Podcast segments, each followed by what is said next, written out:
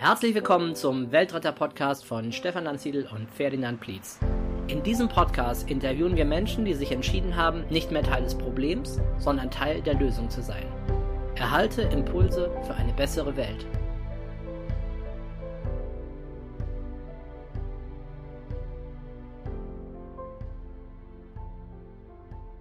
Herzlich willkommen zu einer neuen Folge des Weltretter Podcasts.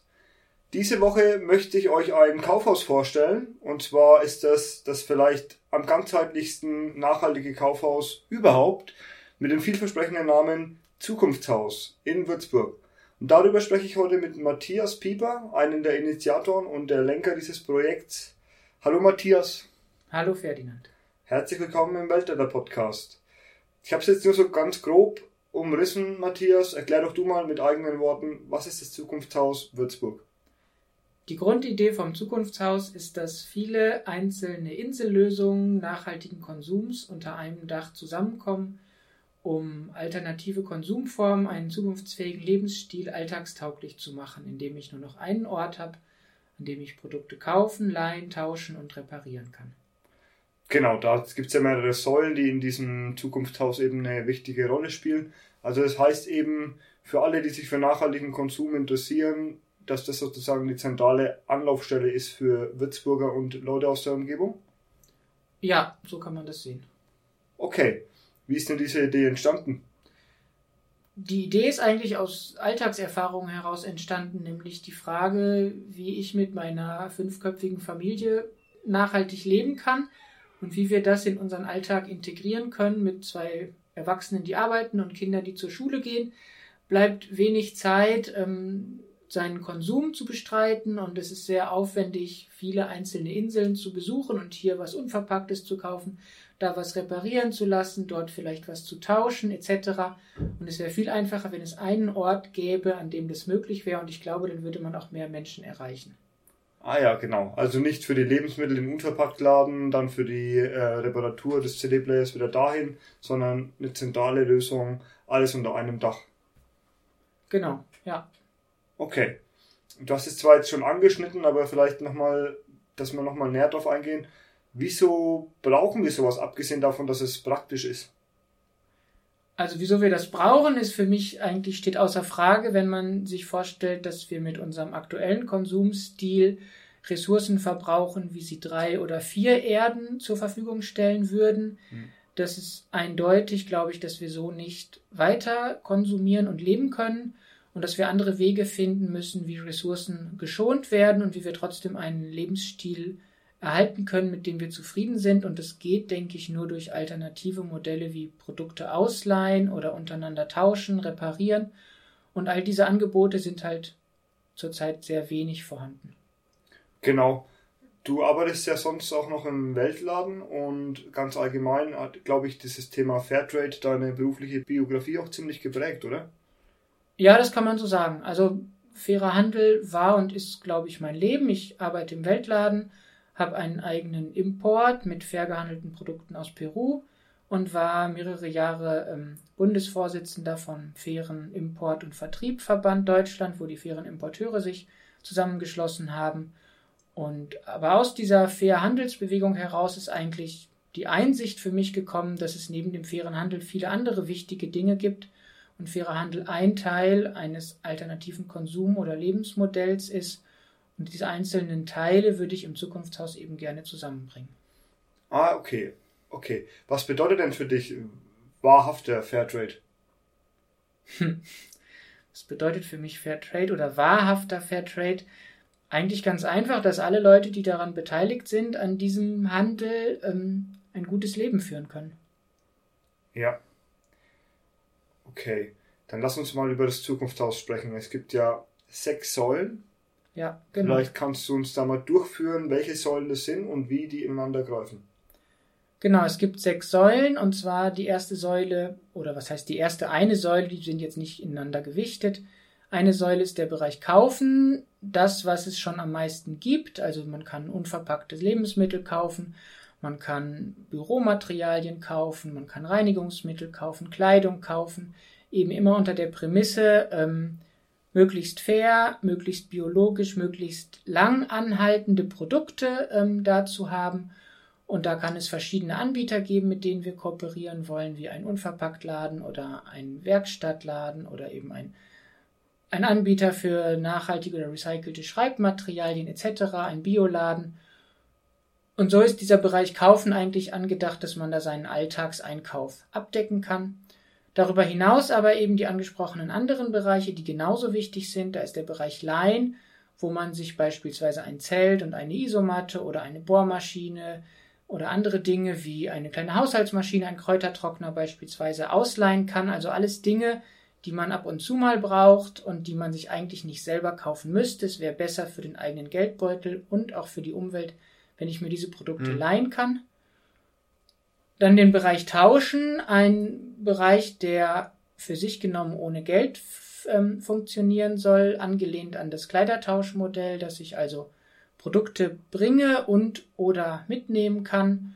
Und die Idee oder der aktuelle Stand ist, dass wir einen Tauschkalender erstellen und alle zwei bis drei Wochen wechselt das Thema, also über die Kleidung hinaus. Kinderspielzeug, Werkzeug, ähm, beispielsweise Weihnachtsdekoration im Dezember oder Faschingsartikel vor Fasching und ähm, einfach die Idee dahinter, dass dieser Überfluss, der in den meisten Haushalten herrscht, in einen ja. sinnvollen Kreislauf gebracht werden kann.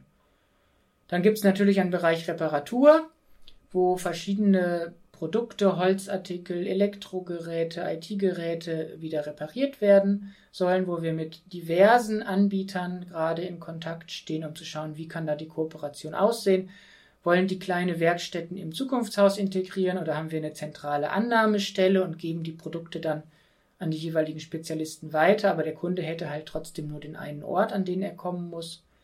Dann soll es einen Bereich Coworking geben, das heißt, dass man sich Büroräume teilt, ist ja auch ein nachhaltiger Ansatz, dass nicht jeder seinen eigenen Büroraum braucht. Ja. Sind wir in Zusammenarbeit mit dem Würzburger Coworking Verein, die diese Räumlichkeiten dann im Zukunftshaus anbieten wollen. Und zu guter Letzt ein Gastronomiebereich. Einfach deswegen, weil das Ganze ja auch eine Begegnungsstätte sein soll, in der man sich treffen kann, in der Ideen entstehen können. Und eine Gastronomie ist immer auch ein ganz niederschwelliger Zugang. Da kann man reingehen und einen Kaffee trinken oder was Kleines essen und dann so Stück für Stück vielleicht auch die anderen Bereiche für sich entdecken. Ja, das klingt echt nach einer sehr gut abgerundeten Sache. Ich stelle das mir vor, ich komme ins Zukunftshaus, weil mein Handy kaputt ist, will es mal versuchen reparieren zu lassen und eben nicht sofort auf den Müll schmeißen, nur weil jetzt die geplante Obsoleszenz eingetreten ist und äh, das vom Hersteller aus kaputt sein soll. Ich versuche das reparieren zu lassen, dann kann ich aber gleich noch meine Bücher mitnehmen, die ich nicht mehr brauche und die dann im Bereich tauschen, gegen andere Bücher tauschen. Ich kaufe mir jetzt zum Beispiel auch nur noch gebrauchte Bücher, weil das macht einfach wahnsinnig viel Sinn. Da stehen so viele Bücher rum, die andere gar nicht mehr brauchen und natürlich auch sehr viele andere Sachen und kann mir dann noch Dinge leihen, einen Kaffee trinken. Coworking Space gibt es noch und Werkstätte. Wobei das mit den Werkstätten noch nicht sicher ist und man, eventuell wird es von dort aus dann angenommen, an die Werkstätten verteilt und dann kannst du der Kunde dort wieder abholen. Genau, das ist sowohl als auch, das ist noch offen. Also wir sind ja auch noch in der Entwicklung oder in Gesprächen mit möglichen Partnern eben ja. und müssen auch schauen, was die sich vorstellen können einfach. Ja, genau. Cool. Also dann gibt es da verschiedene Stores zum Beispiel, vor allem im Bereich Kaufen mit verschiedenen nachhaltigen Anbietern, wenn ich das richtig verstanden habe. Genau, so ist die Idee. Ja. Müssen die dann bestimmte Kriterien erfüllen, damit sie im Zukunftshaus auftreten dürfen?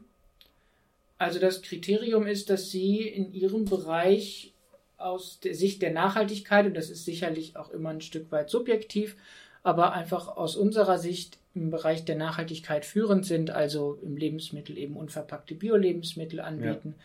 im Schreibwarenbereich recycelte Produkte anbieten, im Kleiderbereich ähm, ökologisch fair gehandelte Kleidung anbieten etc. und das eben konsequent auch durchziehen. Okay. Für mich persönlich, also wir kennen uns ja auch ein bisschen, du kennst ja meinen Hintergrund mit der Ökokiste. Für mich spielt ja auch Regionalität immer eine große Rolle. Ich finde, dass wir zu Regionalitäten Kreisläufen zurückkehren müssen und das ähm, viele Probleme lösen würde. Spielt es fürs Zukunftshaus auch eine Rolle? Regionalität? Ja, ganz zentral. Das habe ich jetzt eben vielleicht auch von zu viel Fair Trade beeinflusst, ja. ganz übersehen.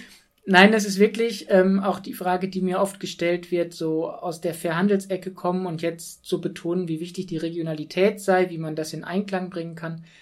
Aber ich denke, dass die Produkte, die hier vor Ort hergestellt werden, können und noch werden, dass die dann auch bevorzugt behandelt werden, weil natürlich die Transportproblematik eine ganz große ist, je weiter weg die Artikel kommen und wenn sie dann noch oft geflogen werden, ja. haben sie einen ganz hohen CO2-Fußabdruck und deswegen haben wir, also wir haben vier Kriterien für uns, für den Kaufbereich eigentlich etabliert. Und da ist, wir haben das dann geografische Nähe genannt, ein zentraler Bestandteil, weil es natürlich Produkte gibt, gerade im Bereich der Kleidung, wo es schwierig ist, wenn man sagt, man bezieht nur regionale Produkte, dann ist das Angebot eventuell auch wieder so klein und so uninteressant, dass man dann auch nichts bewirkt, sondern eher zu schauen, was ist denn aus den Kriterien, wo eben diese geografische Nähe dazugehört, eigentlich der Best Practice Anbieter zurzeit und eben diese Produkte dann im Zukunftshaus anzubieten. Ja, finde ich richtig cool. Also ich finde auch immer, weil das vielleicht jetzt ein bisschen widersprüchlich war oder widersprüchlich zumindest angemutet hat, Fairtrade assoziiert man zwar immer mit Bananen, Schokolade und äh, vielleicht noch mit Kaffee, aber für mich ist ja Fairtrade fängt natürlich auch schon an, wie wir hier auf lokaler Ebene miteinander umgehen im Handelsbereich. Und ich finde den Ansatz gut. dass natürlich kann man nicht alles aus der Region bekommen, aber das, was man aus der Region bekommt, dann eben auch ähm, hierher auch bezieht. Das ist ja das Gleiche, was ich mit der Ökokiste auch mache.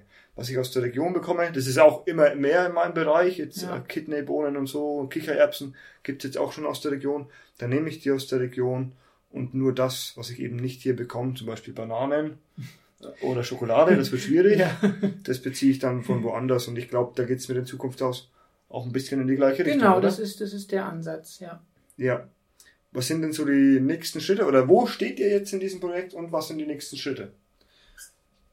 Also wir haben ja im März diesen Jahres den Verein gegründet, Zukunftshaus e.V. Würzburg und haben uns als Ziel gesetzt, dass wir bis Ende diesen Jahres die einzelnen Partner für die sechs Bereiche ähm, fest haben, also auch Absichtserklärungen mit diesen unterzeichnet haben ich glaube, das können wir auch gut erreichen, weil wir da auf einem guten Weg sind. Wir haben schon einige, die jetzt ja auch schon gefallen sind, die Namen, die auch ihre Absichtserklärungen unterschrieben haben. Wir sind mit etlichen weiteren in guten Gesprächen, so dass sich das Ganze bis Ende des Jahres wie so ein Puzzle zusammenfügen soll und dieses Puzzle dann auch virtuell dargestellt wird, dass man sich das schon mal genauer vorstellen kann, dass man in ein virtuelles Zukunftshaus geht und schaut, im Bereich Kaufen wird es die und die Anbieter geben beispielsweise und im Bereich Leihen werde ich diese und diese Produkte ausleihen können mhm. und das und das ist, wird da an Kosten natürlich für die Ausleihe auf mich zukommen. Also, dass das bis Ende des Jahres steht und wir dann Anfang nächsten Jahres nach aktuellem Stand eine gemeinnützige GmbH gründen werden,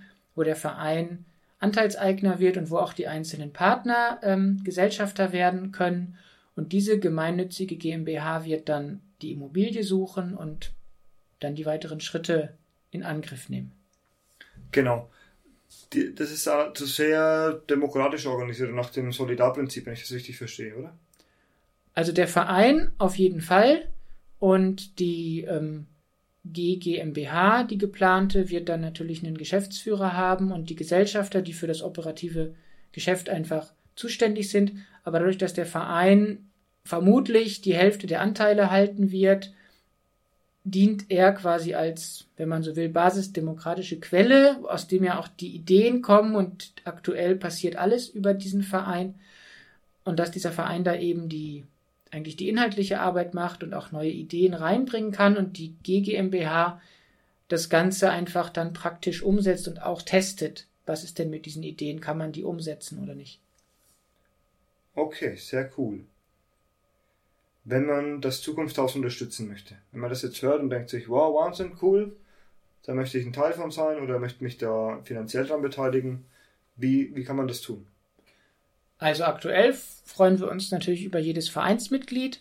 Da kann man einfach auf unsere Website gehen, Zukunftshaus-Würzburg und dann den Link Verein, glaube ich, oder Mitarbeit, ich bin mir nicht ganz sicher.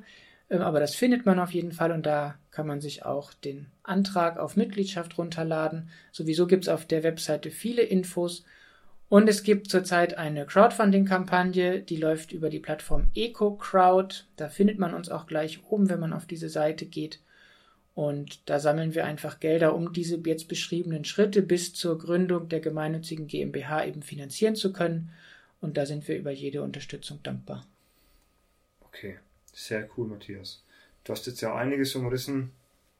Also, wir hatten es über den Weltladen, wir hatten es darüber, dass du ein Importgeschäft hast. Und das Zukunftshaus machst du jetzt auch noch mit allen anderen, die da im Verein noch beteiligt sind. Was treibt dich denn an? Was treibt mich an? Ja, ich, ich denke halt, ich bin davon überzeugt, dass, dass es so, wie wir jetzt leben, dass es, dass wir die Erde vor die Wand fahren einfach. Und ich habe drei kleine Kinder, die sind fünf, sieben und zehn inzwischen.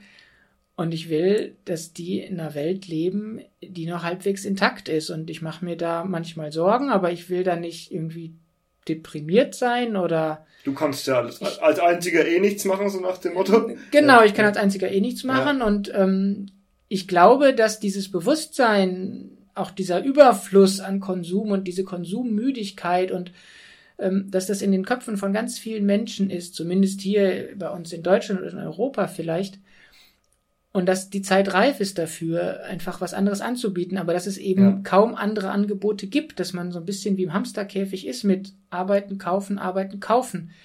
Und dass es das eigentlich nicht sein kann, weil wir nicht immer mehr kaufen, kaufen, kaufen können. Und da kann jeder machen, was er machen kann und vielleicht mache ich halt ein Zukunftshaus mit den Leuten, die mich unterstützen und das ist eigentlich das, was mich antreibt. Ja. ja. Ja, das reicht ja auch als Antwort. Hat mir wirklich gut gefallen, die Antwort. Du hast jetzt deine Kinder erwähnt, du hast drei Töchter, glaube ich, gell? Ja, Töchter. genau. Was findest du denn wichtig, dass man den Kindern mitgibt? Ja, dass es nicht immer alles geben muss, glaube ich. Ja. Also, ich ist jetzt ja kein Erziehungsratgeber hier, aber ich finde es schon manchmal etwas erschreckend, dass die viele Kinder das als selbstverständlich empfinden, dass es beispielsweise nach dem Kindergarten gibt's im Sommer jeden Tag ein Eis. Und wenn man zwei Kugeln will, dann gibt's halt auch immer zwei Kugeln. Und es gibt unglaublich viel Geschenke und die Kinderzimmer sind vollgestopft bis oben hin. Und es wird überhaupt nicht wertgeschätzt. Und wenn man das so ein bisschen reduziert, dann tut man den Kindern, glaube ich, nichts Schlechtes, sondern eher was Gutes, weil sie sich dann, wenn es was gibt, richtig darüber freuen. Dann hat es auch was Besonderes. Und das ist ja auch was, was man ihnen mitgeben muss, glaube ich, dass es nicht immer mehr sein muss, sondern dass man sich auch mit vielleicht etwas weniger begnügen kann und dann kann man sich auch darüber freuen. Absolut. Und solange es jetzt noch kein Zukunftshaus gibt, du, ich meine, wir sind ja alle Konsumenten, du bist ja auch Konsument. Worauf achtest du denn jetzt in deiner Rolle als Konsument, in deiner Verantwortung, die du auch als Konsument hast? Also, wir versuchen, oder das setzen wir eigentlich relativ gut um, wir, wir kaufen Lebensmittel biologisch und oder unverpackt ein. Ich arbeite im Weltladen, da kaufen wir natürlich auch dann Dinge ein. Wir benutzen aber auch ganz viel ähm, Secondhand-Sachen. Also für die Kinder wird praktisch alles, für die beiden Jüngeren auf jeden Fall, Secondhand gekauft, Fahrräder, Kleidung. Ja. Ähm, wir versuchen, wenn wir hier Urlaub machen, dann fahren wir immer mit dem Zug. Wir haben selbst kein Auto, wir machen Carsharing mit dem Scouter hier in Würzburg, das klappt hervorragend. Also in der Stadt brauchen wir auch als Familie kein Auto und sonst fahren wir mit dem Zug. Wir fliegen nach Peru, ja. wenn wir schon dabei sind, aber das ja. hat familiäre Gründe, weil meine Frau daherkommt. Und ja, einfach dann schon ökologische Sachen kaufen und viel Secondhand und da spart man viel Geld und hat dann auch das Geld, ähm, um dann, wenn man was neu kauft oder eben Lebensmittel, wo wir viel Geld ausgeben, dann eben da auch gute Sachen zu kaufen. Genau, ja. Da möchte ich auch immer eine, eine Lanze für brechen. Also in Deutschland wird viel zu viel an Lebensmitteln gespart, definitiv. Wir weiten mal unseren Blick. Ich stelle dir unsere Weltretterfrage. Was, was braucht die Welt heute am allermeisten, Matthias? Ja, also die Welt, ich würde jetzt mal sagen, unsere Welt hier im, im, im sogenannten entwickelten Norden also, weil ich finde es schwierig, auch aus dieser Verhandelsperspektive für den Süden zu sprechen. Ich mhm. glaube, da würde die Antwort ganz anders ausfallen und verständlicherweise sicherlich auch anders Klar. ausfallen. Aber aus der Nordperspektive würde ich sagen, einfach eine Zufriedenheit oder eine Genügsamkeit zu sagen, hey, wir haben so viel erreicht und uns geht es hier so gut und wir müssen nicht immer mehr und immer weiter, sondern es tut richtig gut zu entschleunigen und zu sagen, ich genieße das Leben jetzt und diese, dieses tolle, dieses tolle Leben hier, was wir in Deutschland leben können und ich muss nicht immer mehr haben wollen und das wäre, glaube ich, was, wenn das viele Menschen so leben würden, dann könnte die Gesellschaft auch ganz anders aussehen. Gibt es noch irgendwas, was du der Weltretter-Community, die uns heute hören, die diese Folge jetzt hören, was du den Leuten gerne sagen möchtest? Was ich ihnen gerne sagen würde, oder müsste ich vielleicht sogar ein bisschen drüber nachdenken, aber wenn ich ganz spontan was sagen soll, dass man sich auf jeden Fall nicht einreden lassen darf, dass das bisschen, was man selber machen kann, sowieso keinen Unterschied macht, weil ja. Ja. wenn man das als Argument nutzt, dann macht ja niemand was und dann passiert auch nichts. Und da gibt es so viele schöne Bilder dafür, wie mit den Schneeflocken, die auf den Ast fallen und irgendwann bricht der Ast halt auch ab, obwohl die eine Schneeflocke nichts wiegt. Ja. Und ja, ich, es geht natürlich nicht nur an die Konsumenten und die Politik muss auch was machen, aber ich glaube, beide müssen was machen und die Konsumenten müssen auch durch ihr Verhalten der Politik zeigen, dass sie eine Änderung haben möchten. Und da kann ich einfach nur jeden ermutigen, Schritt für Schritt, auch kleine Schritte sind da wertvoll, zu gucken, was kann man im eigenen Leben einfach anders machen, nachhaltiger machen. Vielen Dank, Matthias. Hat mir sehr gut gefallen. Danke Viel Erfolg auch. bei deinem Projekt. Vielen Dank. Das war eine Folge des Weltretter Podcasts. Möchtest auch du Teil der Lösung werden? Dann geh auf www.welt-retter.org und mach mit.